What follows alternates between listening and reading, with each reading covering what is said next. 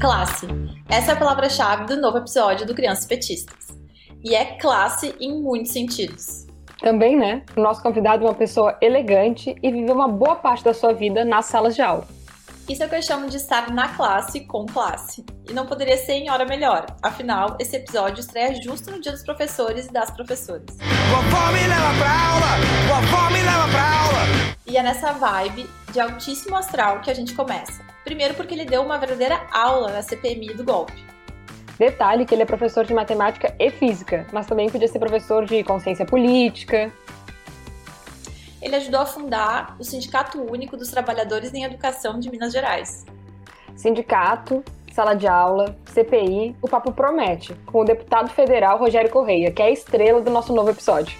E de quebra, a gente ainda fala de uma criança petista fofíssima, Maria, neta do deputado. Tá esperando o quê, gente? Fica aqui com a gente. Crianças petistas. Petinhas de todo o Brasil e do mundo, univos. Que o programa hoje tá muito especial. E a gente começa já agradecendo a todos os professores e professoras do Brasil, da creche à universidade, do Oiapoque ao Chuí. E se tu está gostando do nosso programa, já deixa o like, dá cinco estrelas e compartilha para mais gente conhecer o nosso projeto. E memoriza, né? É arroba Crianças Petistas no Instagram e no Facebook e arroba Crias Petistas no Twitter ou X.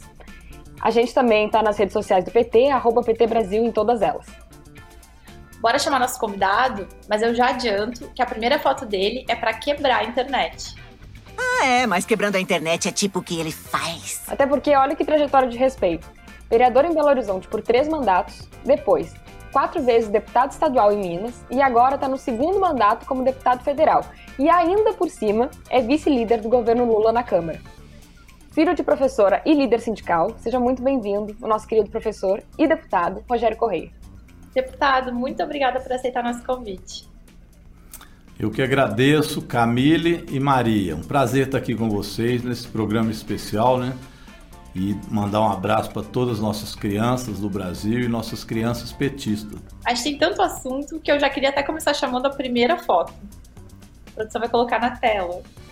E é isso, né, gente? Para tudo. Para quem está só ouvindo, a gente tem aqui um retrato do deputado Rogério Correia, de camisa branca, cabelo preto, sentado no sofá ao lado de ninguém mais, ninguém menos que o Paulo Freire. Ele é o terceiro autor da área de humanidades mais citado do planeta. Olha o só que beleza. Paulo beleza Freire, eu dei a ele o título de cidadão honorário em Belo Horizonte. E ali quem Olha está ao lado é o nosso Patrus Ananias, hoje também meu colega deputado federal e na época prefeito de Belo Horizonte. Então foi um título de cidadão honorário que eu e o Patrus, né, nosso prefeito, demos à época. Eu e o Patrus tínhamos sido antes vereadores juntos e depois no governo do Patrus eu tive essa honra né, de poder dar o título a Paulo Freire, uma foto que me emociona muito. Imagina, né? Saber que eu já estive com Paulo Freire, conversando com ele, e mais do que isso, acompanhando a sua trajetória e participando, né? E ele me dando a honra de receber o título cidadão honorário de Belo Horizonte ao nosso lado. Maravilhoso, incrível. Você, você se lembra do ano dessa foto? Olha, eu fui vereador, primeiro mandato 88 a 92, então isso deve ser de 93 ou 94. E de curiosidade, assim, como é que era o Paulo Freire pessoalmente? Ah, completamente gentil, muito culto, muito preparado, né? E ele também, já, já nessa época, é, formulava também políticas públicas, principalmente para São Paulo, mas é, já era uma referência internacional e muito humano, uma pessoa, é, repito, muito culta, né? Nós tivemos nesse dia um almoço, pudemos conversar bastante com ele, um dia muito agradável que eu me lembro, viu? E conta pra gente alguma coisa, ou de repente várias coisas que, que tu aprendeu com ele, assim, nessa, nesse espaço de convivência. Olha, depois desse encontro eu apresentei um projeto de lei que é o Bolsa Escola. Ele foi aprovado em Belo Horizonte. Foi uma referência tanto no Paulo Freire quanto também no Suplicy, que falava da renda mínima e na época ainda não existia o Bolsa Família. Então isso foi muito importante. Mas eu me lembro também de Paulo Freire sempre dizendo que não existe quem saiba mais ou quem saiba, saiba menos, mas são saberes diferentes. Acho que isso talvez seja a peça do ensinamento de Paulo Freire, que a gente não se julgue superior nem inferior a ninguém. Existe sim aprendizagens diferenciadas dentro dessa diversidade que é né, a humanidade. Então acho que o Paulo Freire é a expressão disso e é assim que se deve educar, com essa compreensão. É, eu acho que isso nos influencia em muitos lugares da nossa vida, né? Saber que ninguém é superior a ninguém, ninguém é inferior a ninguém, seja na sala de aula ou em qualquer outro espaço. E agora também a gente queria saber, o patrono da educação brasileira influenciou o seu jeito de ensinar física e matemática? Como era o professor Rogério na sala de aula? Ah, com certeza, viu? Principalmente física. Eu dei mais aula de matemática, mas pude também fazer alguns experimentos de aula de física, mais no sentido concreto da prática do dia a dia com as crianças, daquilo que elas trabalham no seu dia a dia.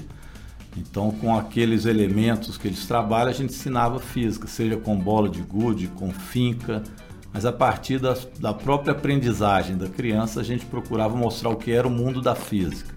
Foi muito interessante trabalhar dessa forma. É Paulo Freire puro, né? E nós tínhamos também outros professores de física na Universidade Federal de Minas Gerais que trabalhavam com essa prática. Então me influenciou muito. Matemática a mesma coisa, né? Aquela matemática sisuda que não fala do dia a dia das crianças, eles não aprendem. Então era preciso também vincular o dia a dia dos números que as crianças têm com aquela aula que eles iam à noite, principalmente à noite que eu dei aula. Não era fácil, tanto jovens, crianças que também, naquele tempo, onde eu dava aula principalmente da periferia de Belo Horizonte, frequentavam aulas também noturnas. Então nós tínhamos que conviver com todas as dificuldades que a periferia sempre nos colocou e naquela época muito profundamente. Então eu procurava sempre vincular isso com onde as pessoas moravam, onde elas pisavam, com aqueles que aprendiam, até para aprender com elas também como é que eu iria poder ensinar. Na, na, medida em que você se engaja numa luta assim, ou engaja outros numa luta como essa, e em grandes aspectos você está fazendo educação também. E ainda pensando na educação, a gente sabe que o movimento sindical dos professores é uma das bases do PT, né?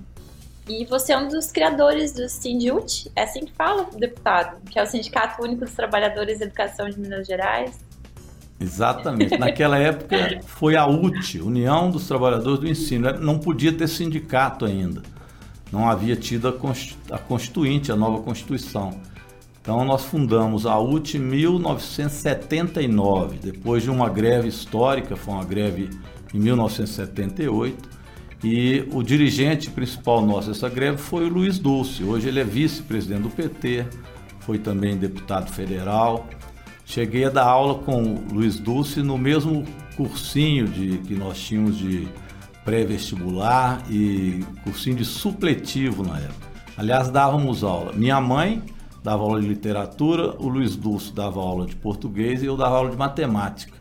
E nessa época, ainda em 78, é, nós nos encontramos também nos movimentos grevistas. A partir daí, fundamos no ano seguinte a União dos Trabalhadores do Ensino. Eu pude ser conselheiro dos, da UT muito tempo e depois da Constituinte fundamos o Sindiúte. Aí já transformamos em sindicato. Uma época muito importante que influenciou muito a Constituição brasileira. A luta dos professores foi fundamental para que nós criássemos aí o vínculo né, da constitucional das verbas de educação para a educação pública da creche à universidade. Então, se hoje nós temos o percentual da Constituição, foi aquele movimento. E a gente teve essa grande vitória recente também do Fundeb deixar de ser uma ação temporária e passar a ser uma regra do Brasil, né? Pois é, então, agora... veja bem, tive, tive a honra de ser deputado federal nessa época, quem diria, né? Fiz tantas greves, tanta luta para poder instituir o Fundeb. E agora, mesmo no governo Bolsonaro, nós tivemos na Câmara uma vitória grande, foi uma articulação da, vamos dizer, da bancada da educação e uma conquista assim, fundamental. O Fundeb agora é permanente. E com mais recursos para. É, é, passamos de 60% para 70% para é, os professores, professores e trabalhadores de educação. Então nós avançamos também em mais verbas para a educação pública nesse novo Fundeb. Aqui no Crianças Petistas, a gente repete sempre que a transformação começa no nível local. E tu é a prova viva disso, né? Primeiro na sala de aula, depois vereador, depois deputado estadual, depois deputado federal. e agora pré-candidato a prefeito de Belo Horizonte. Como que surgiu essa ideia? Eu acho que é uma necessidade de Belo Horizonte hoje e também do Partido dos Trabalhadores. Nós precisamos avançar em Belo Horizonte. Tivemos governos lá importantes do PT. Eu citei o Patrus Ananias, foi nosso prefeito, que teve uma mobilização social muito grande de participação popular. Depois o prefeito Célio de Castro, que olhou muito para o lado mais pobre de Belo Horizonte, as crianças também. E depois, junto com Lula, o governo da prefeitura do Pimentel, que foi muito também um governo de obras, é, de construção do Minha Casa Minha Vida. Agora, Belo Horizonte é preciso dar um passo à esquerda. Depois disso, nós tivemos muitas prefeituras que caminharam ainda em algum sentido mais positivo, mas de maneira geral, houve uma estagnação de ousadia na cidade. Nós precisamos agora de colocar um governo que faça políticas ousadas. Belo Horizonte sempre foi palco disso. Eu vou citar alguns exemplos. Eu quero fazer uma prefeitura onde a gente possa garantir, por exemplo, na área da educação, que nós não vamos ter nenhuma criança fora da creche de tempo integral em Belo Horizonte. A criança que precisar vai ter creche de tempo integral oferecida de maneira pública e de boa qualidade. Esse é um compromisso que o presidente Lula tem com o Brasil e nós precisamos ter com Belo Horizonte. Mas também aos jovens, que eles tenham condições de ter um ensino médio. Quem sabe nós vamos trabalhar para isso de qualidade, que são os institutos federais, é isso que nós trabalhamos, que também seja de tempo integral. Então, na educação, nós vamos precisar de avançar. Mas eu quero avançar também, por exemplo, na mobilidade urbana. A gente já coloca um terço dos recursos necessários para empresas de ônibus não cobrarem tão caro as passagens. Por que não ousar na tarifa zero? É um debate também que estou fazendo. É, também as equipes de saúde da família não pode ficar como é em Belo Horizonte de um para cada 4 mil. Nós temos que pelo menos reduzir isso a um mínimo de um para cada duas mil famílias em Belo Horizonte, o que significará também um avanço grande na área de saúde pública. É, tem um outro projeto importante que eu estou fazendo compromisso, esse junto com o presidente Lula, hein? Por isso eu sou vice-líder do presidente Lula e a gente tem o aval de ir para Belo Horizonte para fazer coisas ousadas e melhorar a vida do povo, que é a criação do Parque Nacional da Serra do Curral. O governador Zema está destruindo aquela serra junto com as mineradoras e nós vamos dar um fim a isso. É um cartão postal de Belo Horizonte, uma área que precisa de ser para turismo, para lazer e para ecologia. Vamos criar um Parque Nacional da Serra do Curral. Então, ou seja, eu acho que Belo Horizonte está precisando de um movimento mais ousado, de uma prefeitura que, junto com a população e com a participação popular, construa as políticas públicas de qualidade. Enquanto a gente ainda não comemora sua conquista à prefeitura, então, eu quero trazer dois dados. O primeiro é que, em novembro de 2019, o deputado Rogério Correia ajudou a derrubar o veto do Bolsonaro, que não queria psicólogo e assistente social no ensino público. E o segundo e que é de janeiro de 2021, o deputado destinou parte das suas emendas para apoiar a Universidade Federal de Minas Gerais. Então, deputado, como tem sido atuar pela educação no Congresso Nacional pré-Lula e com Lula? Pré-Lula é isso que você disse. Nós tivemos a conquista do Fundeb, que foi uma conquista política, mostramos força, né? Muita gente duvidava, mas a luta dos trabalhadores da educação foi também muito grande e mobilizou estudantes, juventude nós tivemos a vitória do Fundeb, foi uma vitória da luta. Agora eu acho que a construção é de políticas públicas. O MEC voltou. O governo Lula voltou, o Brasil voltou e o MEC voltou também. O MEC não existia mais, estava na mão de pastores que, além de denúncia de corrupção, tinham uma visão ideológica completamente deturpada do que, tá, do que deve ser educação pública, ainda ficava com aquele discurso atrasado de escola sem partido, que na verdade eram escolas da ideologia conservadora e ultra neoliberal e privatista. Agora o MEC volta, e ele volta com políticas para a educação infantil que eu citei. Nós estamos reconstruindo ou voltando a construir escolas que estavam paralisadas. Os recursos para a educação este ano foram muito superiores ao do governo Bolsonaro e estamos reconstruindo agora as políticas também nos institutos federais e universidades que este ano parou com aquela choradeira, que era a choradeira que nós todos tínhamos, de falta de recursos. No governo Bolsonaro, se ele tivesse sido eleito e mantido o orçamento que estava previsto, nós não chegávamos com a universidade até julho desse ano. Então é óbvio que ainda não é o excelente, mas nós demos passo e hoje a escola respira, a escola hoje volta a se mexer, a construir política pública, a ter democracia. É muito bonito ver o governo de Lula de volta na educação. De fato, é maravilhoso. A gente tem ainda muita figurinha para trocar com o professor, deputado, pré-candidato a prefeito de Belo Horizonte, Rogério Correia. Mas antes, partiu para o quadro volante. Qual será a surpresa de hoje? Roda a vinheta. Deu na mídia. Deu na mídia é aquele quadro que bora falar a verdade. Cada mergulho é um flash. Um arraso. Nossas estrelas petistas dando entrevistas, saindo em jornais. E já que a gente está no clima de Dia dos Professores e das Professoras, põe na tela, produção, o nosso furo de reportagem. Para quem não tá podendo dar um bisu, a gente tá nessa foto com o Pedro na capa do jornal da escola dele, direto de 2002, ele bem criancinha petista midiática, posando de Lula, de blusa polo vermelha, barba pintada de canetinha e fazendo L, claro. E assim, olhando no olho da câmera. Olhos nos olhos. A gente simplesmente amou. O Pedro dá detalhes ainda. Aspas para ele. Isso foi uma atividade da escola onde eu estudei quando era criança, com o objetivo de estimular a discussão sobre política, emulando as eleições presidenciais. É isso, gente. Consciência política se constrói desde a escola. Então, gente, a gente queria aproveitar para mandar um beijão para Sofia Freire, porque foi ela que teve que insistir muito com o Pedro para que ele mandasse essa memória linda. Então, obrigada demais, Sofia. E claro, pro Pedro, encarnando o Lula Mirim. Merece o selo de deu na mídia, né, gente? Crianças petistas. E é parando as máquinas que a gente chega no segundo bloco do Crianças Petistas para das máquinas da imprensa e da internet, porque o deputado Rogério Correia, vamos falar a verdade, deu uma aula na CPMI do golpe. Só tem um trechinho para a gente lembrar. Eu realmente fico é, impressionado de ver como que um presidente da República pode pedir para se cometer tantos crimes, de fazer com que o Brasil não chegasse às eleições, ou se chegasse, pudesse vir. Alguns podem dizer, não tem nada a ver com o 8 de janeiro. Eu digo, tem tudo a ver com o 8 de janeiro. Deputado, a Comissão Parlamentar Mista de Inquérito, de 8 de janeiro, conhecida também como a CPMI do golpe, foi instalada em 25 de maio de 2023. Já foram muitos meses de trabalho. Qual o seu balanço até aqui? O que o Brasil ficou sabendo com a CPMI que não sabia antes? Eu acho que foi importante essa CPMI, porque agora, como você disse, o Brasil não sabia de muitos bastidores da tentativa de golpe. Olha, Camille, nós não tivemos golpe no Brasil por muito pouco.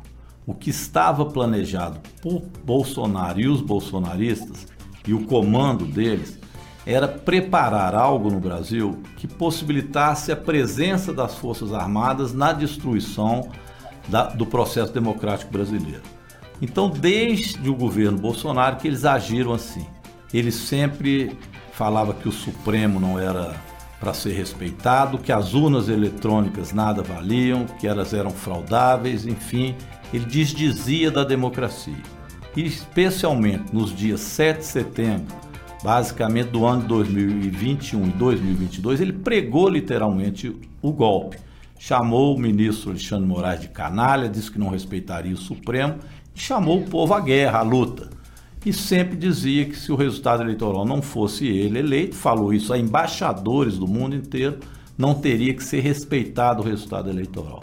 Com isso, ele foi insuflando os seus radicais de ultradireita e neofascistas a buscar uma alternativa ao processo democrático. Então, isso foi o governo Bolsonaro.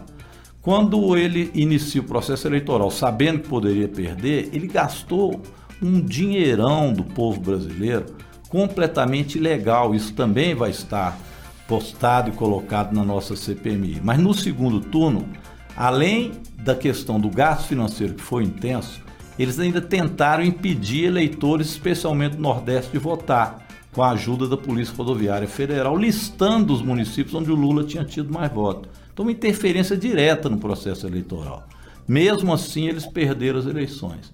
No mesmo dia em que foi proclamada a vitória do presidente Lula, eles passaram, junto com o agronegócio fascista e com os milionários desse país, a paralisar pela força as estradas no Brasil inteiro e ficaram fazendo isso um mês. E mais do que isso, ocupando a frente dos quartéis, fazendo ali um embrião de forças golpistas, sendo que o Exército e as Forças Armadas brasileiras não impediram isso. Então havia por parte dele uma tentativa de preparar o golpe de chamar as Forças Armadas para que isso acontecesse. Neste processo eles foram radicalizando. O dia de, da diplomação do Lula tentaram inclusive invadir a Polícia Federal, queimaram ônibus em Brasília, foi um caos. Quem estava em Brasília naquele dia estávamos todos nós deputados festejando a diplomação do Lula e eles atuaram para incendiar Brasília e com isso tentar incendiar o Brasil. Depois, não conseguindo que isso acontecesse, eles tentaram ainda um ato terrorista no aeroporto de Brasília, onde eles explodiriam um caminhão com muitas toneladas de querosene, que seria também um estupim, assim eles achavam, para que é, houvesse no Brasil um levante que justificasse as forças militares atuarem. E finalmente, não conseguindo nada disso, nem também no dia da posse, que foi maravilhosa, a posse do presidente Lula, eles ainda tentaram o dia 8 de janeiro. Bolsonaro fugiu do país e de lá ele passou a tentar fazer com que as suas marionetes agissem aqui no sentido do golpe. No meio disso tudo ainda teve corrupção, joias roubadas, presentes desviados, tudo para que o presidente tivesse um financiamento pessoal e o financiamento do golpe. Então eu falo aqui rapidamente um histórico do que nós vimos na CPMI, ou seja, uma tentativa clássica de golpe. E por pouco não aconteceu. Felizmente, o presidente Lula também atuou no dia com muita rapidez, fez a intervenção das forças militares em Brasília, expulsou os golpistas e chamou governadores, o Congresso Nacional a caminhar pela democracia, atravessando a, Praça dos Três Poderes. Ali nós cerramos é, a, a, a, possibilidade de golpe que eles tinham desenhado para o Brasil. Mas é bom ter cuidado. Por isso não pode ter anistia para golpista, tá certo isso. A CPMI terá que fazer um relatório, nós já estamos nessa etapa agora, um relatório que indicie Jair Bolsonaro, mas também com ele todos esses que foram arquitetos do golpe fracassado. Deputado, de todos esses momentos e depoimentos da CPMI, qual foi o mais impactante para o senhor? Eu acho que eu citaria dois. A presença do hacker, porque o hacker deu um relato muito claro. Ele chegou a tomar café da manhã com Bolsonaro. E o que que Bolsonaro pediu ao hacker? Para fazer uma urna fake. Imagina, Camille. Uma urna fake e eles iriam filmar uma mentira dizendo que a pessoa votava 22 e saía 13 no resultado final. Com isso, ele incendiar a eleição no Brasil e terminar com ela. Olha a irresponsabilidade, armado pela deputada federal Carla Zambelli, este encontro com hacker. Eu acho que um outro momento impactante foi a do general Heleno, que ali mostrou toda a arrogância de um ditador, né? que não conseguiu se conter diante de uma senadora, falou palavrão e que foi desmascarado com mentira, dizendo que Mauro Cid não valia nada, que os depoimentos dele não tinham nada a ver com a realidade, porque ele não se reunia com os poderosos comandantes das Forças Armadas. E nós pudemos apresentar uma foto onde Mauro Cid estava lá. E o general caiu do cavalo, literalmente, com a sua mentira. Eu acho que foram dois momentos impactantes que nós tivemos na CPI. E o deputado tem muito zelo pelo regime democrático, mas também muito zelo por uma pessoinha que a gente vai colocar uma foto dela na tela agora pra gente conversar. Gente, olha. É Maria, sua chará. Então, falar pro pessoal que tá só nos escutando, que tá ouvindo o podcast em versão podcast e não videocast. É, na foto a gente tem o deputado Rogério Correia, que tá com aquele sorrisão de vocoruja para a neta dele, a Maria, que é minha xará. E ela tá fazendo L. Ela tá de vestidinho floral e um casaquinho rosa e com a lingona para fora, num momento meio meu avô confia nas urnas e defende a democracia. E a gente recebeu uma dica de que a Maria, além de fazer o L, ela também faz capinhas de celular personalizadas. Então, se o deputado puder mostrar pra gente a ah, sua. Ah, é verdade. E não, e não me deixa tirar, viu? Ai, que linda. Falou com o vovô que se o vovô tirar isso daqui, eu vou ver com ela. A Maria hoje está com 7 anos de idade. Mas eu vou contar uma história para vocês de quando ela tinha 3 anos e nós estávamos na pandemia. E tudo era feito pela internet, né? tudo era feito virtual, inclusive as sessões na Câmara. Um dia ela invadiu a sessão da Câmara. E depois o presidente era o, o Rodrigo Maia.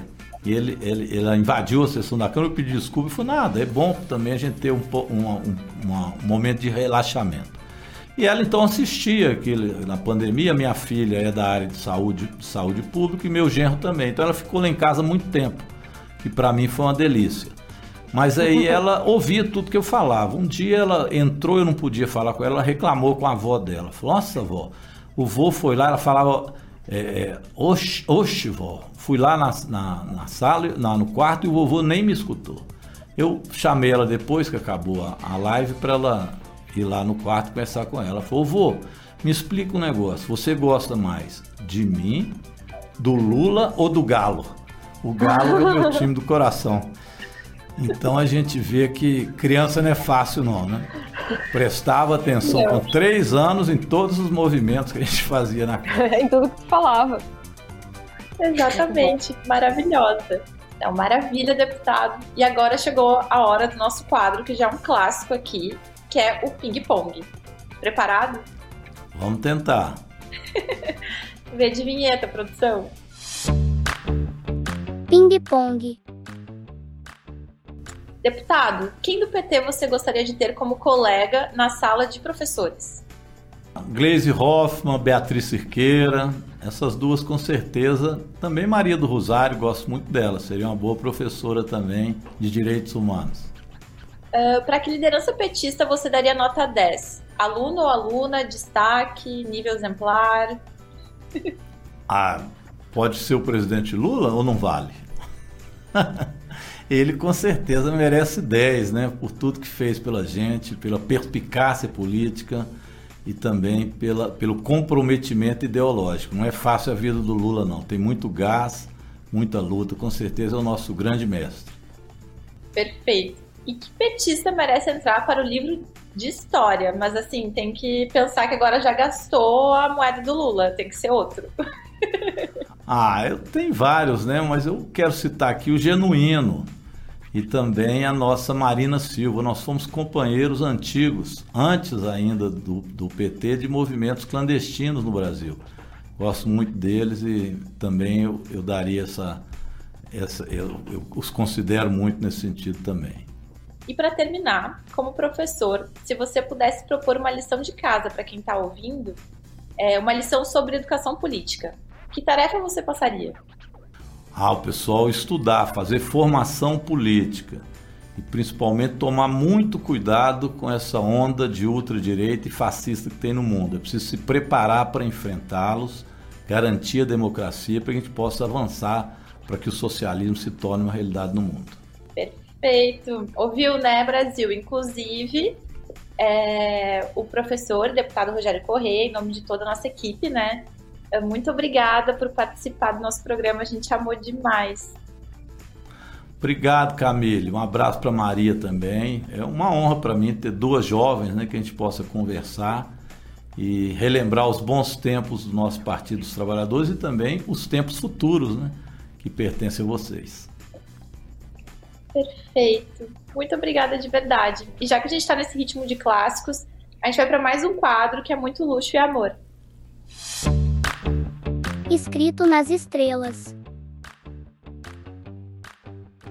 Isso mesmo, escrito nas estrelas. O momento em que a gente lê comentários, perguntas, tudo que vocês nos mandam. Pode ser lá pelo arroba Crianças Petistas no Instagram e no Facebook, ou arroba Crias Petistas no Twitter. Ou pelas redes sociais do PT também. E a primeira mensagem vem direto do episódio com a Tamiri Sampaio. É da Stephanie Lira. Na tela, produção. Aspas aqui pra Stephanie, tá? Vai lá, minha Tamirizinha, e dê o seu melhor, minha primeira presidenta negra. Beijos da Lívia.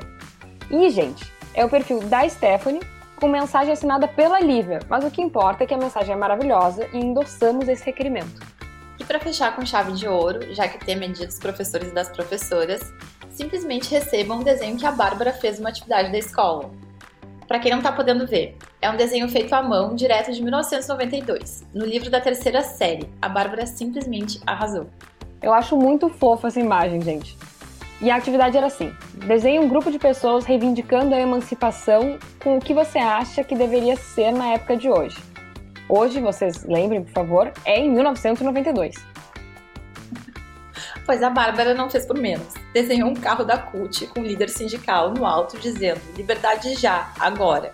Nem tem o que dizer, né? Consciência de classe precoce. A gente simplesmente amou. Inclusive, CUT Brasil corre aqui. Viva a classe trabalhadora organizada, viva as trabalhadoras e os trabalhadores desse mundão e viva os professores e professoras do Brasil. E como já dizia aquele outro barbudo que a gente ama, trabalhadores do mundo, univos. Até a próxima. E lembrem, tem episódio novo do Crianças Petistas todo domingo às 5 horas da tarde. Crianças Petistas. Classe. Essa é a palavra. Opa! Classe. Essa é a palavra-chave do novo. Calma. Primeiro, porque ele deu uma verdadeira. Por que isso está acontecendo? Também, né? O nosso convidado é uma. Eu tô arrasada. Caiu a luz. Maria. Tchau.